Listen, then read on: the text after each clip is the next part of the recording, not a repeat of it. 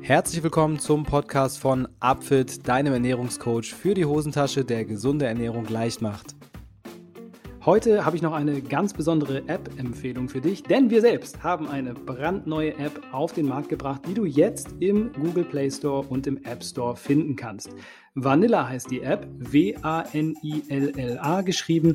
Auf vanilla.io findest du jede Menge Informationen über die App. Da kannst du mal nachschauen. Was kann diese App?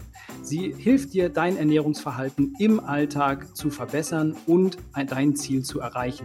Ob es nun Abnehmen ist, Muskelaufbau oder Gewicht halten, das kannst du selbst entscheiden und du kannst die App die Kalorien, die du dazu benötigst, berechnen lassen. Oder du kannst auch selbst eingeben, wie viele Kalorien die App für dich generieren soll, denn du bekommst Rezepte angezeigt, die genau auf dein Kalorienziel passen und alle wunderbar lecker schmecken. Wir haben hunderte neue, super leckere Rezepte, die in 5 bis 30 Minuten für wirklich jeden zubereitbar sind. Das Ganze funktioniert mit ultraschnellen Ladezeiten. Das gilt auch für die Power-Rezeptesuche. Wenn dir mal ein Vorschlag vielleicht nicht so gut gefällt, dann schau einfach in der ganzen Rezepte-Datenbank nach, was genau du gerne haben möchtest und du wirst garantiert etwas finden, was genau zu deinem Geschmack passt. Du kannst das Ganze kombinieren, zum Beispiel mit Intervallfasten, wenn du es nutzt, das ist kompatibel. Und du kannst selbst aussuchen, wie viele Mahlzeiten pro Tag du essen möchtest, ob es nun eine Mahlzeit ist oder ob sechs Mahlzeiten sind, alles dazwischen ist möglich. Und du kannst natürlich auch aussuchen, an wie vielen Wochentagen du Vanilla nutzen möchtest, ob es nur ein Tag ist oder eben alle sieben. Das bleibt dir ganz selbst überlassen. Das Beste daran, du kannst die ersten drei Tage Vanilla kostenlos nutzen und dann entscheiden, ob du es kostenpflichtig weiter nutzen möchtest. Das gilt ganz generell. Und jetzt zu Beginn ist die kostenpflichtige Variante noch ein bisschen günstiger als sonst. Also schaut mal schnell in den App Store rein und schaut euch die App an. Denn wenn sie euch gefällt, ist jetzt ein wirklich guter, wirklich guter Moment, um damit anzufangen. Also im App Store nach W-A-N-I-L-L-A Vanilla suchen und eure Ernährung auf ein neues Level hieven. Und jetzt geht's los mit dem Podcast. Einen wunderschönen guten Morgen, Mittag oder Abend, je nachdem, wann du meine Folge Nummer 105 von diesem schönen Podcast hören kannst.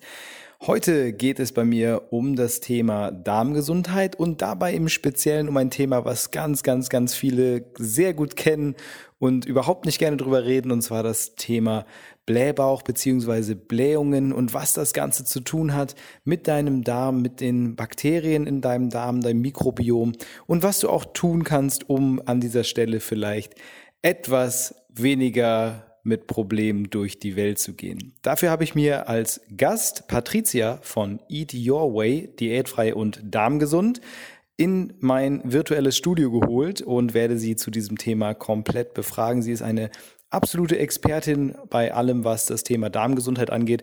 Hört auch gerne mal in ihren Podcast rein. Die Adresse dazu findest du in den Show Notes und auf ihrer Homepage gibt es auch jede Menge interessante äh, E-Books und News und Blogbeiträge zu dem Thema Darmgesundheit. Also auch da gerne mal vorbeischauen und jetzt werde ich sie erstmal hier interviewen. Hier kommt Patricia von Eat Your Way. Jo, moin Patricia, herzlich willkommen in meinem Podcast. Ich habe dich ja gerade schon ein bisschen vorgestellt, den ZuhörerInnen. Und ja, freue mich sehr, dass du die Zeit genommen hast, obwohl du gerade ein bisschen am Kränkeln bist, wie du gerade gesagt hast. Ja, danke dir, Till, dass ich ähm, hier da, äh, sein darf und ich habe mich sehr gefreut auf unser Interview und ähm, ja, bin gespannt. Ja, ich bin auch sehr gespannt. Ähm, wir haben nämlich heute mal wieder ein äh, Thema aus dem Bereich äh, Darmgesundheit so ganz grob aber etwas, was äh, ich noch gar nicht besprochen habe. Und ähm, ich sag mal, es ist aber ein Thema, was sehr, sehr wichtig ist und viele Menschen betrifft, nämlich Blähungen und Blähbauch. Redet man nicht gerne drüber, wir machen es aber heute. Und ich würde direkt äh, damit anfangen mit der Frage, äh, ich glaube, viele Menschen sind da sehr sensibel insgesamt, wenn es um dieses Thema geht. Äh, dabei ist es ja eigentlich ganz normal. Also es ist ja äh, nicht ungewöhnlich, dass man ab und zu mal pupsen muss. Aber wann redet man denn dann von Blähungen? Was ist noch normal? Wann hat man Blähungen? Wie kann man das irgendwie für sich herausfinden? Ja, also grundsätzlich sind Blähungen völlig normal, was du eben schon gesagt hast. Ähm, es kann dann sich natürlich im Ausmaß ähm, so stark erhöhen, dass es eben auch sehr unangenehm wird, dass es schmerzhaft wird, dass es ähm, sehr geruchsvoll wird, was natürlich auch wieder sehr unangenehm sein kann. Ähm, aber Blähungen sind eigentlich völlig normal und eine, wenn wir Blähungen haben, dann heißt es eigentlich auch, dass unser Darm gut genährt ist. Also ähm, ist sogar wichtig, dass wir ähm, eigentlich auch Blähungen haben. Aber natürlich kann es eben auch Probleme machen, es kann schmerzhaft sein. Und ich sage mal so, durchschnittlich 10 bis 20 Mal am Tag ähm, mal pupsen ist normal. Alles, was drüber ist, kann schon auf, äh, ja, auf, darauf hinweisen, dass irgendetwas nicht ganz stimmt. Also es muss jetzt nicht heißen, dass etwas nicht stimmt. Das kann auch sein, dass es an der Ernährung liegt.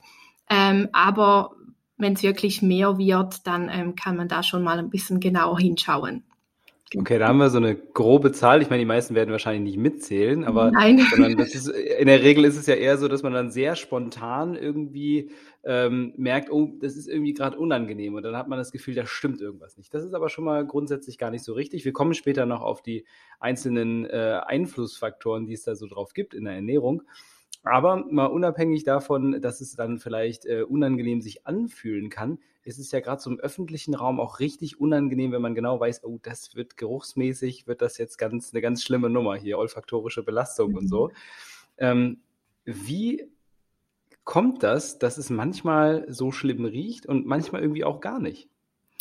Ja, also normalerweise ähm, riecht es eigentlich nicht. Eigentlich ist es normalerweise geruchslos. Aber es kommt, ähm, wenn wir beispielsweise schwefelhaltige Lebensmittel essen, ähm, dann kann es eben zu diesem Geruch entstehen. Und ähm, schwefelhaltige Lebensmittel, die enthalten äh, meistens Aminosäuren, ähm, Cystein beispielsweise, aber auch Taurin. Und diese Lebensmittel, die das enthalten, die ähm, ja verursachen dann eben einen sehr intensiven Geruch. Also dazu gehört beispielsweise ähm, ganz typisch die Proteinnahrungsergänzungen. Also da wird auch gerade in der Fitnessszene oft ähm, von ähm, Proteinpupsen gesprochen, aber auch beispielsweise Huhn, Eier, aber natürlich auch pflanzliche Lebensmittel wie Kohlarten, Brokkoli, Lauchgemüse, aber beispielsweise auch Bier oder auch gewisse Weinsorten, die können oder haben auch schwefelhaltige Verbindungen, die einfach ähm, ja dann zu Gerüchen führen kann. Aber tatsächlich ist es auch so, dass wir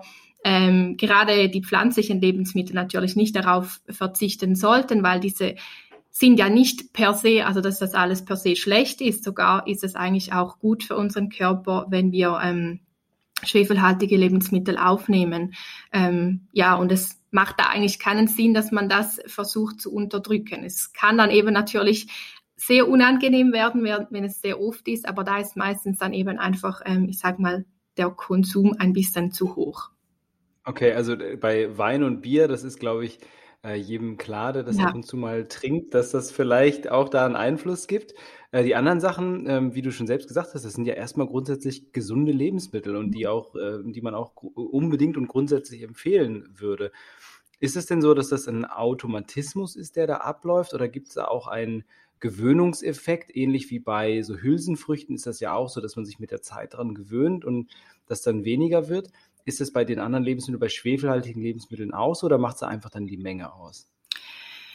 Ja, also es ist sicherlich auch ein Gewöhnungseffekt. Also wenn wir beispielsweise ähm, eben, wenn wir beispielsweise Ballaststoffe praktisch nie essen oder sehr wenig essen und wir essen dann auf einmal eine große Menge, dann führt es halt einfach dazu, dass es noch unangenehmer ist, dass mehr Blähungen entstehen und schwefelhaltige Lebensmittel. Ähm, ich denke schon, dass man sich zu einem kleinen Teil auch daran gewöhnen kann, aber schlussendlich, ähm, ja, es wird Gase produziert, es wird ein Gas produziert, das halt einfach auch ähm, geruchsbildend ist und das heißt eigentlich schon, dass es halt eben auch ähm, so ist, dass wenn man ähm, sehr viel davon isst, ähm, dass es dann halt trotzdem zu diesem Geruch kommt. Aber natürlich, wenn man, ich sage mal, die Menge sich daran gewohnt ist, dann wird das schon auch sich langsam vielleicht ein bisschen reduzieren. Aber ja, ja. es ist da sehr schwierig zu sagen, da eben der Gewöhnungseffekt groß natürlich ist, aber natürlich auch hier wieder sehr individuell ist, wie das jemand verträgt. Gewisse haben ja nicht, ich sage mal, das gleiche Ausmaß wie jemand anderen und da ist natürlich auch wieder sehr individuell je nach Person. Also spielt auch die genetische Disposition eine, eine gewisse Rolle dabei, aber Gewöhnung kann auf jeden Fall äh, auch ähm, funktionieren. Woran hängt es noch? Gibt es da äh, Unterschiede, so, so äh, Unterschiede in der Darmflora, die vielleicht auch sogar habituell angeboren sind, die dann eine Rolle spielen, ob man bei etwas jetzt besonders sensibel reagiert oder nicht? Wie sieht das aus? Also die Genetik, die spielt sicherlich eine große Rolle. Man weiß davon leider noch nicht ganz so viel. Ähm, man hat aber auch herausgefunden, dass sehr viel, ähm, dass man sehr viel über Ernährung auch ändern kann. Also ich denke schon, dass da auch natürlich gerade die Zusammensetzung der Darmbakterien eine große Rolle spielt und dann eben auch ähm, die Kombinationen. Also wenn man beispielsweise nur Proteinsupplemente zu sich nimmt und kaum Ballaststoffe isst, dann ähm, wird es wahrscheinlich schon dazu führen, dass diese halt ähm, die Darmbakterien vor allem das ähm, abbauen und das wird dann wahrscheinlich zu einem erhöhten Geruch führen. Hingegen, wenn man da noch genügend Ballaststoffe isst, dann kann das eben schon dann auch dazu führen, dass es nicht ganz so extrem ist. Also da spielen unglaublich viele Faktoren eine sehr große Rolle. Ähm, aber ich denke, alles in allem hat irgendwo einen kleinen Bestandteil. Also sicherlich Genetik, aber eben auch, was man isst und wie die Darmflora aussieht. Ja, ja. Also das klingt so ein bisschen so, als wäre auf jeden Fall einseitige Ernährung schon mal richtig schlecht, weil wenn man sich einseitig ernährt und dann mal irgendwas außerhalb der Reihe macht, dann ist es wahrscheinlich äh, besonders schlecht. Oder mhm. was heißt schlecht, nicht schlecht, ja. sondern äh, unangenehm sagen. Mhm. Unangenehm ist ja das richtige Wort, weil es ist ja nicht schlecht. Ähm, vielleicht noch mal kurz zu dem Prozess. Ich würde, ähm, ich weiß nicht, ob du dazu explizit was sagen kannst, aber was auf, auf mikrobiologischer Ebene, was genau passiert da eigentlich? äh, dass wir dann sozusagen am Ende, dass diese Gase in unserem Körper entstehen. Wofür ist das da? Warum passiert das überhaupt? Also eben, wenn wir etwas essen, gerade Kohlenhydrate oder so oder eben Ballaststoffe, die dann eben abgebaut werden in unserem Dickdarm, die werden ja dann wie verstoffwechselt. Also wenn wir mal Nahrungsfasern anschauen. Wir nehmen Nahrungsfasern auf, die kann, kann im, im Dünndarm nicht aufgenommen werden. Das ist etwas eigentlich Ballast, den wieder raus muss, aber im Dickdarm wird ähm, durch die Darmbakterien wird das abgebaut. Das ist eigentlich wie Bakterienfutter, also die Darmbakterien nähren sich davon und dabei entsteht dann eben dieses Gas. Und dieses Gas ähm, kann unterschiedlich wirken bei gewissen die merken das mehr, die anderen merken das weniger und dann geht es eigentlich auch wieder raus. Also ja. geht aufs WC und dann ist es, geht es wieder raus. ähm, ja, da, da entsteht halt dann einfach dieses Gas durch diesen Abbau ja. und das ist eigentlich ja, das ähm, Also ein ganz natürlicher Prozess, der irgendwie ja. auch gar nicht, gar nicht irgendwie äh, seltsam ist, sondern der einfach notwendig ist. Mhm. Und ganz fies hast du schon gesagt, kann es werden, ähm, so sage ich mal rein geruchstechnisch, wenn man eben sehr schwefelhaltig ist. Äh, du hast über die Proteinsupplemente geredet, wenn man sich da sehr einseitig mit ernährt. Da äh, stellt sich auch so ein bisschen die Frage, warum denn ausgerechnet Schwefel? Was ist denn an? Also es ist ja sehr interessant, dass Menschen unterschiedliche Gerüche mögen oder eben auch nicht mögen. Manche mögen den Kaffeegeruch, andere hassen ihn, manche mögen den Geruch an der Tankstelle, andere hassen das. Es gibt ja sehr, sehr große Unterschiede. Aber bei, ich glaube, bei Schwefelgeruch sind sich irgendwie alle einig, dass das gar nicht gut ist. Wie kommt das? Gibt es da irgendwie einen Grund für? Mm, also es gibt vielleicht einen möglichen Grund, ich weiß nicht, ob das genau richtig ist, aber man geht oder wenn man ein bisschen zurückschaut, dann ist da beispielsweise jetzt, wenn man Rosenkohl anschaut. Wenn man Rosenkohl isst, dann entsteht ja im Mund auch so wie eine schwefelhaltige Verbindung. Und das ist der Grund, warum sehr viele Kinder das nicht mögen. Und man geht da ein bisschen zurück und denkt, dass es ähm, wahrscheinlich davon kommt, dass das auch wie so etwas ist, was ähm, gefährlich sein könnte, also giftig, ähm, ist mhm. auch zu einem gewissen Teil ein bisschen bitter. Und ich kann mir das einfach so vorstellen, dass halt dieser schwefelhaltige Geruch irgendwie etwas auslöst, das ähm, ja, das wie das giftigst für uns sein könnte und dass wir das deshalb einfach darauf so extrem reagieren oder es halt einfach auch so ähm, abstoßend wirkt. Also eine Art Gefahr, ne? so ein Gefahrensensor, der dann genau. irgendwie reagiert, aus irgendeinem Grund. Vielleicht gab es da früher ja wirklich eine, eine, eine äh, wichtige Funktion davon, vielleicht irgendwelche Krankheiten, von denen man dann gedacht hat, okay, besser nicht damit anstecken mhm. äh, oder sonst was. Das kann natürlich auch immer sein. Aber äh, heutzutage in der Regel ist das ja eigentlich gar kein notwendiger Reflex mehr. Ne? Man könnte äh, theoretisch da auch einfach drüber hinweggehen. Und naja, Wo es um das Thema Darmgesundheit geht, sind fermentierte Lebensmittel nicht weit. Das ist also hier der ideale Zeitpunkt, um euch den Sponsor unserer heutigen Folge vorzustellen. Das ist nämlich Ferment mit F-A-I-R, wie das Wort fair, weil diese Jungs und Mädels hier ein Produkt geschaffen haben, was eben auch fair und nachhaltig produziert wird. Was genau Ferment macht und welche Produkte es anbietet, das stelle ich euch in dem nun folgenden Werbeclip vor. Hast du schon einmal Kombucha probiert? Wenn nicht, dann wäre jetzt vielleicht genau der richtige Zeitpunkt, denn wenn es ums Thema Darmgesundheit geht, dann ist Kombucha eine interessante Alternative und sowas wie das gesündeste Erfrischungsgetränk, was man sich vorstellen kann. Denn Kombucha wird aus frischen und echten Lebensmitteln gebraut, das heißt fermentiert und bringt damit probiotische Bakterienkulturen direkt über den Mundraum in deinen Körper hinein. Das heißt, deine Darmflora wird angereichert mit guten lebenden Bakterien und das kann durchaus zum Wohlbefinden beitragen. Also das ist eine Sache, die man definitiv mal einmal probieren sollte und selbst wenn das nicht überzeugt, es schmeckt einfach auch noch unglaublich gut und enthält keine weiteren Zusatzstoffe, ist also kompletter Raw Kombucha, den Ferment hier anbietet. Wenn du auch noch andere Lebensmittel interessant findest, die vielleicht im Bereich Fermentierung so hergestellt werden, dann solltest du es mal mit Krauts oder Bohnen oder Miso versuchen. Auch das hat Ferment in seinem Sortiment. Und wenn du auch selbst einmal in die Fermentierungsschiene einsteigen möchtest und dich mal ein bisschen ausprobieren möchtest mit so einem kleinen Fermentierungslabor bei dir zu Hause, dann kriegst du auch fertige Kits für Kombucha, aber auch für Wasserkefir, Milchkefir, Joghurt oder Sauerteig. Alles Produkte, die eben probiotisch sind und damit gute Bakterienkulturen in deinen Körper hineinbringen. Das Beste an Ferment ist, dass es nicht nur für deinen Körper was Gutes liefert, sondern dabei auch fair mit Lieferanten und Kunden umgeht und versucht auf allen Ebenen äh, biologisch nachhaltige Produkte anzubieten. Das heißt, hier wird auch weitestgehend so gut wie möglich auf Plastik verzichtet und umweltschonend produziert. Eine wahre menschenfreundliche und umweltfreundliche, naturfreundliche Firma, die wir hier haben, aus der Küche Deutschlands, der Ideenküche Deutschlands aus Berlin.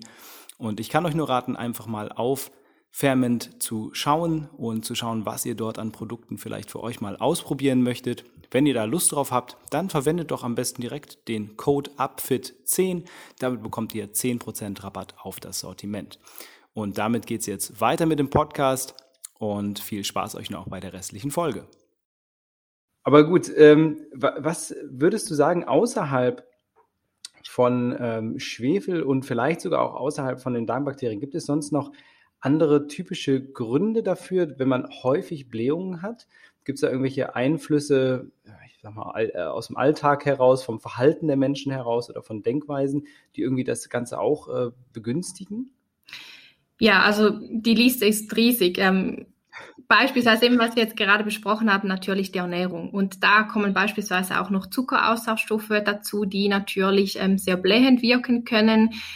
Dann eben aber auch, ähm, wenn man beispielsweise auf einmal beginnt, sehr viel Vollkornprodukte zu essen und halt einfach wirklich extrem viele Ballaststoffe isst, da ist es natürlich eben dann der Gewöhnungseffekt, dass sich der Darm zuerst mal daran gewöhnen muss. Es kann aber auch sein, dass wir einfach uns zu wenig bewegen.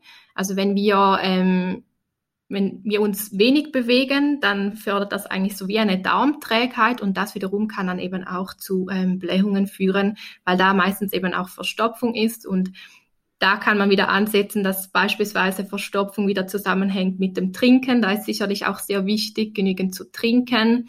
Ähm, und wenn man vielleicht noch ein bisschen das Thema Stress beleuchtet, also gerade auch Luft verschlucken, das kann auch ein Problem äh, ausmachen. Das kann beispielsweise entstehen, wenn wir sehr schnell und hastig essen, wenn wir beispielsweise Stress haben. Ähm, mhm. Medikamente können zu Blähungen führen, aber natürlich auch psychische Probleme. Also da weiß man noch nicht ganz so viel über das ganze Darm-Hirn, äh, die Darm-Hirn-Connection, aber man geht stark davon aus, dass eben auch das natürlich einen großen Zusammenhang hat und psychische Probleme natürlich auch ähm, ja, Blähungen ähm, ja, verstärken können. Und da vielleicht auch gerade noch das äh, Reizdarmsyndrom. Ähm, viele, die beispielsweise am Reizdarmsyndrom leiden, die ähm, nehmen Blähungen viel extremer war. Man hat herausgefunden, mhm. dass gerade solche Menschen eigentlich die gleiche Menge essen und die gleiche Menge an Gas produzieren, dass sie aber viel mehr ähm, Beschwerden haben. Und das wiederum ist einfach durch eine erhöhte Empfindlichkeit, ähm, dass sie da einfach diese Blähungen auch viel stärker wahrnehmen. Genau. Ja, also es ist auch immer eine Frage der Bewertung letztendlich. Wie, mhm. wie gehe ich mit diesem Thema auch um? Ähm, kannst du aus, aus deiner eigenen Erfahrung mit äh, Klienten, Klientinnen ähm, irgendwie ein, äh, bestimmte Persönlichkeitsmerkmale identifizieren, wo du sagst, die meisten, die unter diesem Problem leiden, die haben auch gleichzeitig irgendwie bestimmte Charakterzüge oder gibt es da irgendwas, woran man da spezifisch arbeiten kann? Mm, also ich denke sicherlich das Thema Stress. Ähm, jemand, der, ich sag mal, anfällig ist auf Stress, aber jemand auch, der vielleicht den Stress gar nicht so extrem wahrnimmt, ähm, das ist mir jetzt immer wieder mal aufgefallen, dass jemand, der sehr eingebunden ist im Alltag, immer sehr viel ähm, los ist und immer unterwegs ist, ähm, die haben durchaus mehr Blähungen oder nehmen das dann auch mehr wahr. Ähm, ihnen ist aber häufig dann auch gar nicht so bewusst, dass sie eigentlich Stress haben. Also sie sagen, sie lieben diesen Stress, sie brauchen das und sie brauchen immer, dass etwas läuft, dass, dass sie unterwegs sind. Aber mhm da wird mir auch häufig bewusst, dass eben der Körper auch Ruhe braucht. Auch wenn wir immer das Gefühl haben, wir sind vielleicht von der Persönlichkeit so, wir brauchen immer etwas. Ähm, aber es kann tatsächlich sein, dass da wirklich ähm, der Stress dann der hauptauslösender Faktor ist dafür. Ja, das, das äh, klingt ja auch total logisch, weil im Endeffekt ist es ja so, dass wir ähm, in, uns in diesen Rest-and-Digest-Modus begeben eigentlich, um, um letztendlich dann auch Nahrung zu verdauen. Und sobald wir Stress haben, ist ja auch die Darmtätigkeit wieder herabgesetzt. Ne? Das ist ja eigentlich der gleiche Effekt, der beim Mangeln, also wenn ich mich insgesamt zu wenig bewege, auch passiert, würde ich genau. sagen, oder? Ja, absolut. Ja. Also haben wir da definitiv äh, den Stress auch als echt wichtigen Faktor mit drin. Mhm. Also könnte man sagen, dass es auch helfen kann, beispielsweise äh, Achtsamkeitsübungen oder Meditation oder sowas in den Alltag einzubauen regelmäßig, um mit so einem Problem fertig zu werden. Würdest du das Machst du das auch ab und zu? Also empfiehlst ja, du sowas? Ja, absolut. Ähm, ich glaube, also eben, es wird immer sehr viel beleuchtet auf die, auf die Lebensmittel, auf die Ernährung, aber sehr viel hängt eigentlich auch mit dem Thema Stress zusammen. Also gerade auch beispielsweise, wenn wir zu wenig schlafen, dann ist ja unser Körper auch nicht ausgeglichen und das wiederum kann dann auch zu Problemen führen. Und es ist so, dass die Ernährung nicht das Einzige ist. Also ich glaube, oder man darf da wirklich auch ähm, andere Sachen noch beachten und eben gerade Achtsamkeitsübungen oder auch achtsames Essen, das hat einen extremen Effekt auf gerade auch auf Darmprobleme. Ja, das also klingt für mich auch total logisch. Ähm, wie ist das mit Menschen, die eigentlich gar kein aktives Problem haben, aber das Ganze viel schlimmer bewerten und viel schlimmer wahrnehmen? Also äh, wie, wie geht man mit sowas oder kann man da irgendwie dran arbeiten? Ist es dann eine reine Information, dass man sich mehr mit dem Thema beschäftigt oder sollte man es vielleicht weniger beschäftigen? Gibt es irgendwelche Übungen? Hast du da auch was auf der Pfanne? Ähm, also sicherlich sich nicht immer ganz so stark damit beschäftigen, weil ich glaube manchmal auch das extreme Beschäftigen mit diesem Problem, das verstärkt natürlich das Problem. Also wenn wir immer über unser Problem denken, dann haben wir unser Problem ja auch.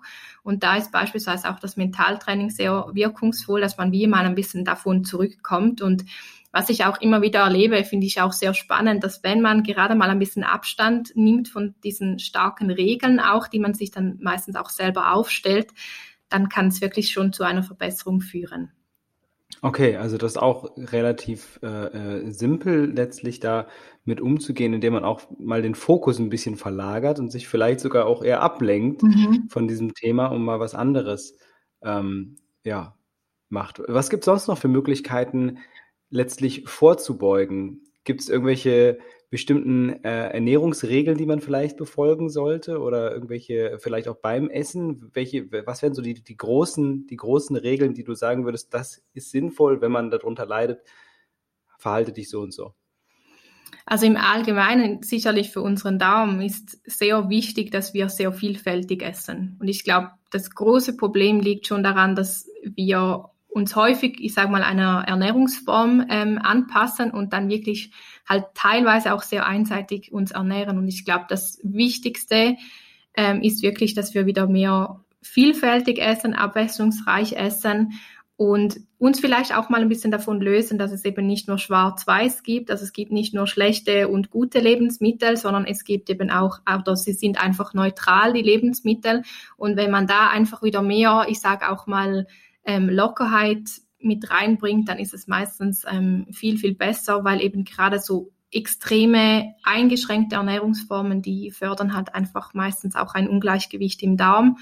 Und ähm, auch gerade beispielsweise Diäten. Ich habe ja lange Zeit auch so ein bisschen im Diätbereich gearbeitet, also mit, ähm, wie man wieder aus Diäten aussteigen kann.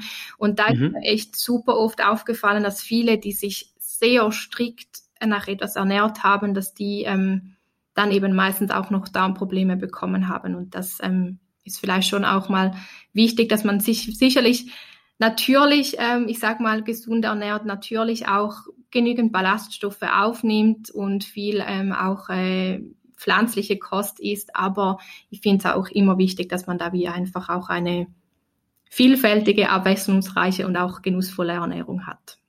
Okay, also äh, diese Lockerheit, die spielt wirklich in allen Bereichen eine Rolle. Zum einen in der, in der Bewertung, aber auch in der äh, ja, Verstärkung der Situation, wenn man ständig Stress hat, aber auch in Bezug auf das Ernährungsverhalten, auch da ein bisschen lockerer werden, mehr Sachen integrieren, sich auch mehr Zeit lassen beim Essen. Auch das ist ja eine gewisse Form von Lockerheit. Mhm. Das spielt also eine extrem große Rolle in dem ganzen Zusammenhang, äh, wenn ich das so richtig verstehe. Ähm, wie ist das mit dem Unterschied zwischen Blähungen und Blähbauch? Weil es gibt ja auch viele Menschen, die fühlen sich grundsätzlich immer so, so aufgebläht oder den, äh, äh, quasi den steht äh, das Essen immer sehr weit oben. Wir haben das Gefühl, die platzen äh, fast. Ähm, ist das das Gleiche? Ist das nur eine Vorstufe oder gibt es auch Menschen, die nur Blähbauch haben und dann aber gar nicht so äh, Blähungen bekommen? Und, und, und was sind das die gleichen Auslöser? Schwierig zum sagen. Also man geht schon davon aus, also sowieso werden eigentlich diese zwei Themen sehr oft auch miteinander verknüpft. Also viele sagen, sie leiden an Blähungen, haben aber schlussendlich eigentlich nur einen Blähbauch. Ähm, dazu kommt natürlich dann auch wieder das Thema ähm, Scham. Unterdrückt man es einfach auch? Ähm, das kann natürlich auch sein, dass man zwar an Blähungen leidet, aber man es einfach so extrem unterdrückt, dass man alles zurückhält, dass es dann eher zu einem Blähbauch wird. Aber es kann auch sein, dass eben einfach, ähm, dass es einen erhöhten Druck gibt im Darm und dass es einfach gar nicht raus kann. Was aber wirklich der Unterschied ist, ist sehr schwierig zu sagen, weil eben wieder sehr, jeder sehr individuell ist und man da eigentlich auch noch gar nicht so genau weiß, was wirklich der Grund ist. Es kann aber in beiden Fällen eigentlich, ähm, wenn man das mal so anschaut, eben wenn wir extrem viel Ballaststoffe essen, kann es eben sowohl zum Blähbauch, aber auch zu Blähungen führen. Ähm, ja, also es gibt da wie nicht eine abschließende Antwort, die ich jetzt sagen mhm. kann, aber sie kommt sehr oft äh, zusammen vor und was auch sein kann, jetzt gerade kann es auch ähm, beim Reizdarmsyndrom sein, dass es eher mal zu einem Blähbauch kommt. Das hat dann wieder mit einem Reflex zu tun, dass wie ähm, unser Zwerchfell sich ähm, inadäquat bewegt. Das hat man herausgefunden, okay. dass das vielleicht eine Möglichkeit sein kann, aber eben, wie du hörst, man, äh, man hat da wie noch nicht so wirklich viele Belege dafür und deshalb gibt es da wie auch nicht eine Antwort. Ich denke, es ist im Allgemeinen auch, auch wieder sehr individuell und ähm, gewisse Menschen leiden eher mal an Verstopfung, andere an Durchfall und so ist es halt eben auch beim Blähbauch. Andere haben Blähungen, andere eher einen Blähbauch. Ich denke, das ist auch immer sehr individuell. Aber die Mechanismen scheinen sich ja doch sehr ähnlich zu sein. Äh, generell Reizdarm wird ja so ein bisschen stiefmütterlich behandelt, äh, oftmals noch nicht so richtig ernst genommen. Mhm. Was ist das da für ein äh, Effekt vom, vom Zwerchfell aus, der da beobachtet wurde? Kannst du das kurz beschreiben? Würde mich einfach interessieren. Ähm, also es, man kann sich da wie so vorstellen, wenn man einatmet. Und dann bleibt dieser Reflex, also der ist nicht willkürlich, also das ist unwillkürlich und dieser Reflex bleibt dann wie und man hat dann wie einfach ein extremes Gefühl von einem aufgeblähten Bauch ähm, mhm. Man hat aber auch da nicht feststellen können, äh, dass es eine erhöhte Gasansammlung oder so gab. Es ist wirklich einfach dieses ähm, erhöhte Empfinden, dass man einfach diese, ähm, in der Fachsprache sagt man viszerale Hypersensitivität, ähm, dass man einfach mehr davon wahrnimmt, dass man einfach einen, einen erhöhten Druck hat. Und die, dieser Reflex, ähm, eben die, der kann wirklich einfach vom Gehirn her quasi geleitet werden. Krass. Ja, also auf jeden Fall auch da wieder äh, merkt man doch die Darm-Hirn-Achse, die kann einem manchmal ganz böse auf dem, auf dem äh, Keks gehen. Ähm, wenn man jetzt von verschiedenen äh, ja, Wegen ausgeht, wie man mit, mit äh, Darmproblemen umgeht, dann gab es eine ganze Zeit lang an fast jeder Ecke die Empfehlung, mit Probiotika zu arbeiten. Ähm, heutzutage gehen viele dann eher auf Präbiotika, um sozusagen die Darmflora da ein bisschen besser auf, auf, auf Ballaststoffe und so weiter vorzubereiten. Wie stehst du zu dem Thema Probiotika, Präbiotika? Kann das helfen? Hilft das manchen? Ja, also ich würde sicher sagen, dass es bei manchen hilft. Das große Problem, gerade was wir beim Probiotika haben, also wir haben eine unglaublich riesige Vielfalt an, an Darmbakterien in unserem Darm und wir können aber tatsächlich nur so drei bis sechs Prozent an Probiotikas überhaupt aufnehmen, weil die meisten Probiotikas oder die meisten Darmbakterien die leben, können an der Luft nicht überleben. Das heißt also, wir können sie eigentlich auch gar nicht aufnehmen. Und das macht eigentlich das große Problem, dass viele einfach bei Darmproblemen das Gefühl haben, ja, ein, äh, ein Probiotika einnehmen und dann ist alles gut, aber so ist es leider nicht. Also da spielen natürlich sehr viele ähm, weitere Dinge auch eine, ja, eine große Rolle. Und eben gerade Präbiotika, das braucht es natürlich dann eben, dass unsere Darmbakterien auch genährt werden. Und ich denke, man kann natürlich eben gerade auch Präbiotika und Probiotika einnehmen, gerade dann, wenn beispielsweise eine Unverträglichkeit ähm, da ist, wie beispielsweise eine Histaminintoleranz oder so. Da macht das durchaus vielleicht auch mal Sinn. Ansonsten kann man das wirklich über die Ernährung ziemlich gut selbst abdecken. Da braucht es eigentlich diese Präparate gar nicht. Genau. Okay, also es ist so eine Ergänzung in, in bestimmten Fällen. Wie ist das beispielsweise bei äh, Antibiotika-Einnahme? Das hat, merkt man ja auch häufig, dass die dann wirklich die Darmflora so ein bisschen äh, Antibiotika durcheinander bringen können. Ähm, würdest du auch sagen, dann eher mit der Ernährung äh, agieren oder, oder da vielleicht dann doch mit einem, äh, einem ja, Mittel sozusagen ankommen? Oder gibt es da noch einen bestimmten Weg, den man dann einschlagen kann, um dann die folgenden Darmprobleme in den Griff zu kriegen? Also bei Antibiotika sicher auch, ähm, ich sag mal, die Darmbakterien wieder auf Vordermann zu bringen mit der Ernährung, weil das funktioniert eigentlich sehr gut. Ähm, was sicherlich da sein kann, wenn, ähm, wenn der Körper mal so eine schnelle äh, Unterstützung braucht, dann kann es schon mal sinnvoll sein, ein Probiotika einzunehmen. Ich möchte jetzt da auch nicht komplett davon abraten, ähm, aber da muss man auch immer ein bisschen schauen, was man wirklich einnimmt, weil es gibt eben verschiedene Stämme. Man kann eben sehr wenige ähm, Darmbakterien aufnehmen, aber da sicherlich einfach auch dann genau schauen, ähm, dass es ein geeignetes Präparat ist. Aber auch da muss ich sagen, ähm, man kann es tatsächlich auch über die Ernährung ziemlich gut schaffen. Ja, was ist da so deine Erfahrung bei, da geht es ja primär um Ballaststoffe, die, die da äh, sehr hilfreich sein können. Was ist so deine, ähm, wäre so deine Empfehlung, wenn man jetzt erstmal so langsam reingrooven will und seinen Darm erstmal wieder ein bisschen aufbauen will? Ähm, wie kann man das erledigen? Steigert man da die Menge an Ballaststoffen? Gibt es noch andere Stoffe, die eine wichtige Rolle spielen? Und äh, welche Lebensmittel sind da vielleicht besonders gut? Also da ist eben sicherlich mal die Vielfältigkeit wieder eine große, spielt eine große Rolle. Ähm, Ballaststoffe, ja, ähm, das sind sehr wichtiger Bestandteil, sicherlich auch präbiotische ähm, Ballaststoffe, aber dazu gehört beispielsweise auch resistente Stärke. Ähm, was man aber auch immer mehr ähm, herausfindet, dass die Polyphenole, also das ist ein sekundärer Pflanzenstoff, der auch sehr ähm, hilfreich sein kann. Ähm, genau, und dann wirklich einfach auch vielfältig essen. Also sicherlich versuchen, Ballaststoffe mehr aufzunehmen, da aber auch wirklich darauf achten, dass man es langsam steigert.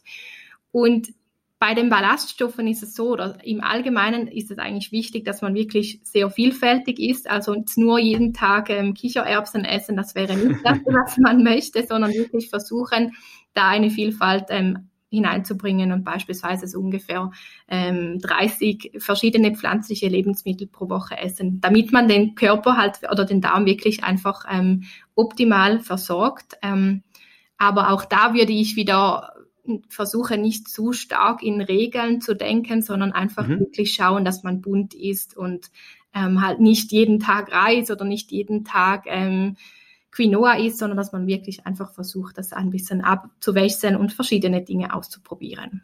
Also es geht auch darum, jetzt, es gibt ja auch viele Menschen, die tun sich generell mit Gemüse schwer, tun sich auch mit Obst beispielsweise sehr leicht. Aber man kann jetzt nicht sagen, dass eine äh, pflanzliche Lebensmittelgruppe das alles abdecken kann, sondern es geht schon darum, vielfältig Hülsenfrüchte, äh, Gemüse, Obst, alles mit reinzubekommen in die Ernährung. Genau, einfach ähm, querbeet.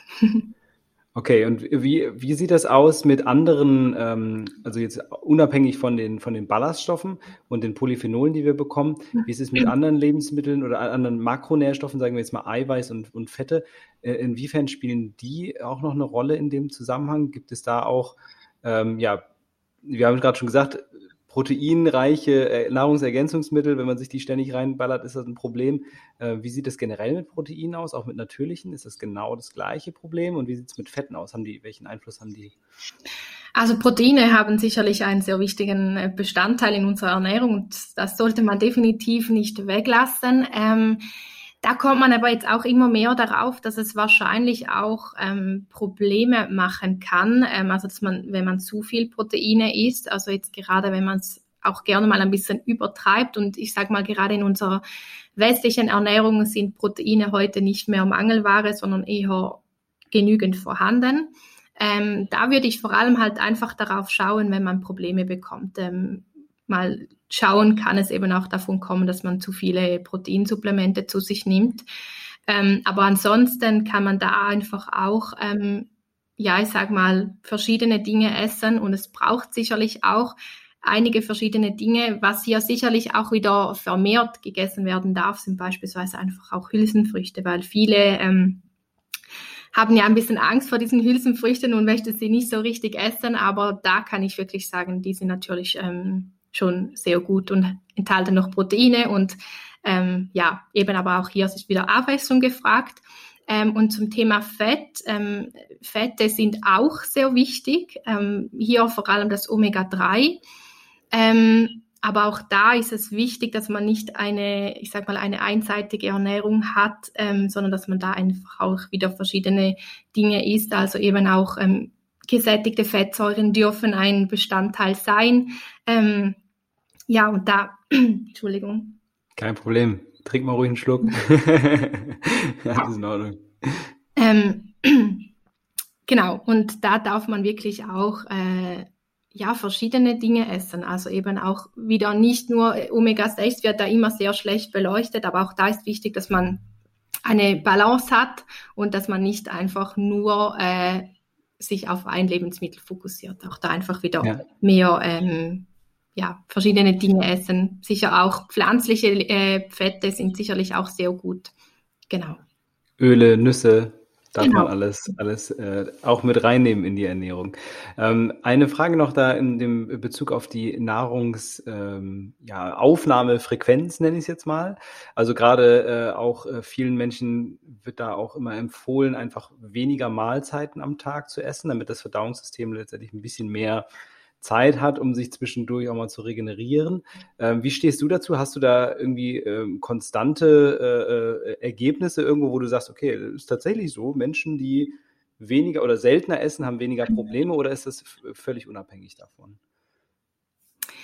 Also ich glaube, da gibt es auch nicht die eine Regel. Ich glaube, da muss auch jeder für sich selber ähm, achten, was ihm gut tut. Also ich sehe da ganz viele verschiedene gewisse sagen, sie kommen mit dem Fasten am Morgen unglaublich gut zurecht. Andere sagen, sie brauchen drei bis fünf Mahlzeiten am Tag, die essen dafür dann einfach weniger. Ähm, ich glaube, gerade zum Thema Darm ist es auch wichtig, da einfach auch individuell zu schauen, ähm, was einem gut tut. Und ich glaube, da gibt es nicht die eine Regel, die für alle ähm, stimmt weil jeder ist individuell und was sicherlich nicht sinnvoll ist, wenn wir ständig snacken. Also wenn der Körper ständig etwas bekommt, ähm, da lieber dann mal sich hinsetzen und eine ausreichende Mahlzeit zu sich nehmen und dann hat man wieder für eine gewisse Zeit ähm, eine kleine Pause, anstatt wirklich den ganzen Tag immer wieder etwas ähm, zu essen. Aber eben von dem Mahlzeitenrhythmus her ist da wirklich wieder jeder sehr individuell. Ja, also ob es dann nun wirklich dann fünf kleine Mahlzeiten sind oder zwei große oder wie auch immer, spielt gar nicht so die große Rolle. Ständiges Snacken offenbar nicht so gut. Ähm, aber eine Sache, die, die mir auffällt, ist, dass es äh, natürlich wieder höchst individuell ist, was dann auch vollkommen klar ist. Es gibt ja sehr viele unterschiedliche Ernährungsformen, unterschiedliche Menschen, unterschiedliche Lebensweisen. Aber wie kann man denn für sich äh, das am besten so ein bisschen in die Reihe kriegen? Ist es vielleicht der erste äh, der erste Schritt mal, dass man sich regelmäßig auch selbst beobachtet und das auch mal, das auch mal aufschreibt, damit man irgendwas mal dahinter steigt? Oder wie würdest du da rangehen? Ja, also ich finde es immer wichtig, dass man halt einfach auch auf sich wieder beginnt zu hören und nicht so extrem immer im Außen lebt. Also ich, ich bekomme das einfach immer wieder mit von meinen Klientinnen und Klienten, dass viele sich extrem von außen beeinflussen und gar nicht mehr auf sich selber hören und das Gefühl haben, ja, jetzt beginnt jemand mit dem Intervallfassen, jetzt muss ich das auch machen, weil das gut ähm, zu scheinen sein. Ja. Genau, und dann haben sie aber total Mühe, weil sie eigentlich total eher der Frühstücksmensch sind und dann quälen sie sich da. Und ich glaube, das macht einfach keinen Sinn. Ich glaube, da ist wichtig, dass man wieder mal bei sich schaut, was ähm, braucht man und gar nicht immer so extrem im Außen schaut, was gerade empfohlen wird, weil ich glaube, wenn wir auch wieder mehr auf uns hören, dann, dann kommt das auch und dann können wir es auch wahrnehmen. Und ähm, dann können wir eben beispielsweise auch gerade solche Heißhungerattacken oder so ähm, ja auch weglassen, wenn wir wirklich eben auch wieder mehr auf unseren Körper hören. Und ähm, Vielleicht aber ein, noch ganz kurz zum Thema Snacken. Also gerade mhm. kann es auch sein, wenn, wenn in unserem Darm etwas nicht ganz stimmt, wenn wir beispielsweise ein Ungleichgewicht haben, dann kann es tatsächlich dazu führen, dass wir eigentlich ständig ähm, Hunger haben und eben auch manchmal ein bisschen Probleme haben mit dem Blutzucker oder so. Das kann auch wieder ein Hinweis sein. Also man geht stark davon auch aus, dass es eben da auch ähm, Probleme geben kann, dass das dann eben dazu führt. Okay, also da Im Grunde ist es natürlich immer sinnvoll, sich da auch mal mit einem e-, Experten, einer Expertin zusammenzusetzen und das mal zu klären, wenn man wirklich Probleme hat. Das, das ist ja vollkommen klar. Das ist ja äh, der wichtigste Schritt, den man gehen kann. Aber äh, es, offenbar ist es auch einfach erstmal sehr wichtig, in sich hineinzuhören. Und da, da ist natürlich auch so ein Fehler, der häufig auftritt, dieser Bestätigungsfehler, dass man eben ein, eine These hat und man sagt sich, ja, also das äh, Intervallfasten ist genau das Richtige für mich, das muss jetzt einfach funktionieren. Und dann bewertet man das vielleicht auch falsch, einfach weil man nur die positiven Effekte sehen möchte. Mhm. Ähm, wie kann man das für sich so ein bisschen vielleicht normieren, dass man, dass man das schafft, äh, sich auch objektiv selbst zu bewerten, weil das ist ja unglaublich schwierig. Oder braucht man dann wirklich Menschen, die das, die das für einen so ein bisschen übernehmen? Mm, das kann vielleicht hilfreich sein, aber ich denke, das kann man auch selber mal schauen, äh, was einem wirklich gut tut und sich vielleicht einfach auch mal mehr damit auseinandersetzt, weil was ich natürlich auch immer wieder sehe, viele, die setzen sich gar nicht damit auseinander, warum sie so essen. Sie essen einfach so, weil es gesagt wird. Und ich glaube, wenn man sich mit dem Thema Ernährung beschäftigt, dann beschäftigt man sich automatisch auch mehr damit, eben wann man isst, was man isst und da kommt einfach unglaublich viel und das verändert sich dann oder kann sich dann eben auch verändern.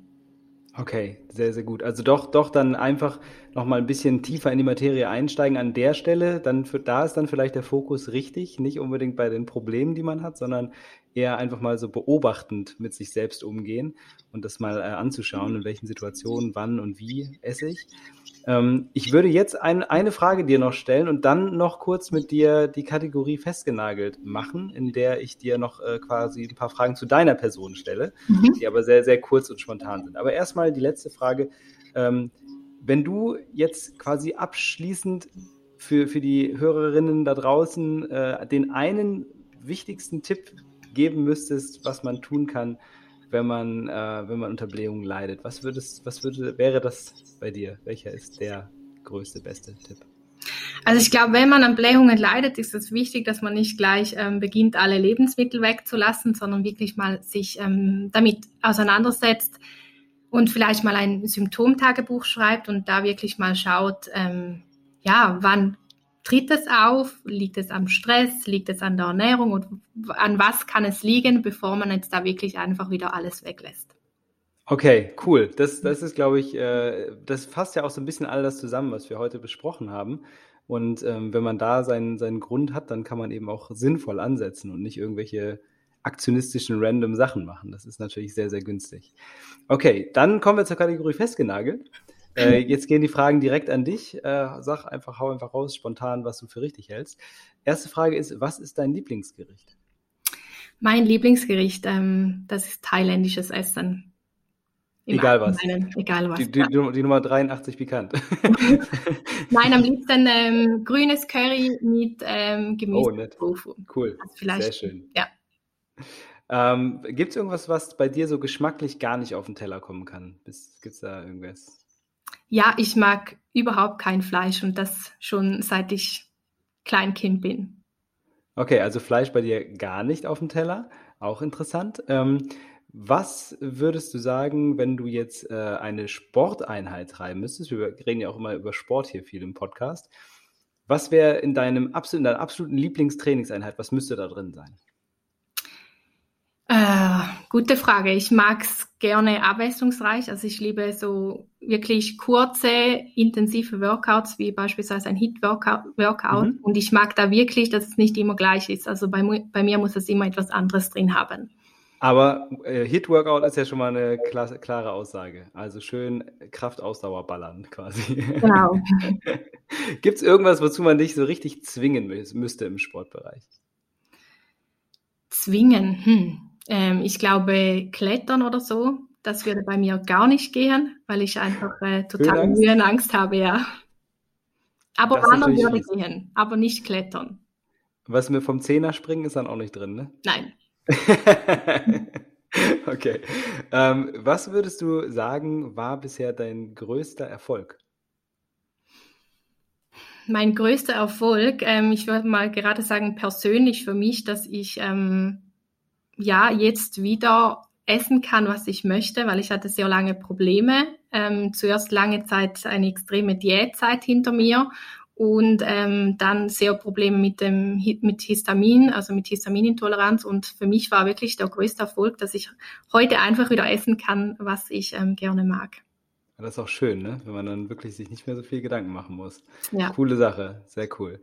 Ähm, letzte Frage von mir an dich persönlich ist, welche Ziele hast du für dich noch in den nächsten Jahren? Wo siehst du dich so in fünf Jahren?